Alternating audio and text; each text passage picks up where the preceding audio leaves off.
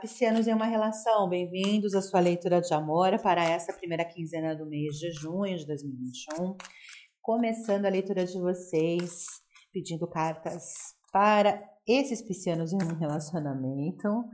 Vem o valete de paus, notícias positivas vindo. Hum, será que é solidez? Olha, eu vejo pedidos aqui de solidez. É eu vejo aqui um relacionamento com muito amor, eu vejo novas perspectivas para a relação de piscianos.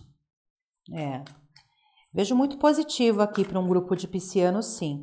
É, sinto aqui a confiança, sinto aqui a racionalidade. Olha que bom.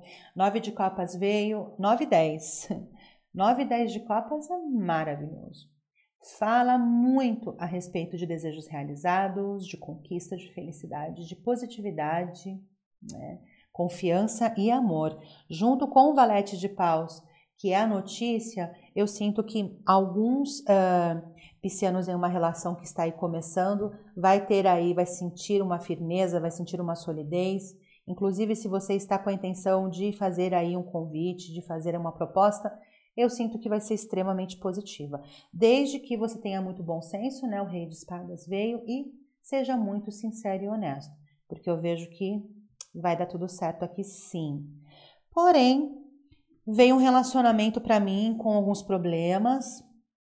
É, eu vejo aqui piscianos se sentindo muito sozinhos no relacionamento, a carta do ermitão trazendo essa solidão, o oito de espadas mostrando crise, mostrando aqui uma situação onde alguns piscianos estão se sentindo confusos, não sabem se querem manter ou não essa relação, seja qual for, com dúvidas em relação à possibilidade de traição, é, a carta do três de espadas é a mentira, é a traição que traz lágrimas, que traz dor, que traz desgaste.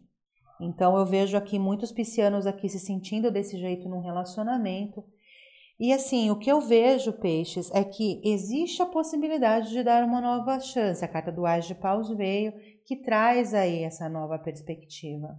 Mas se você acredita que essa situação não tem perdão, que essa situação não tem como manter, não tem como resolver, eu vejo um término eminente acontecendo sim, tá? Porque cada um tem que viver a sua situação e ver o que realmente quer, usando o bom senso do rei de espadas e usando essa racionalidade.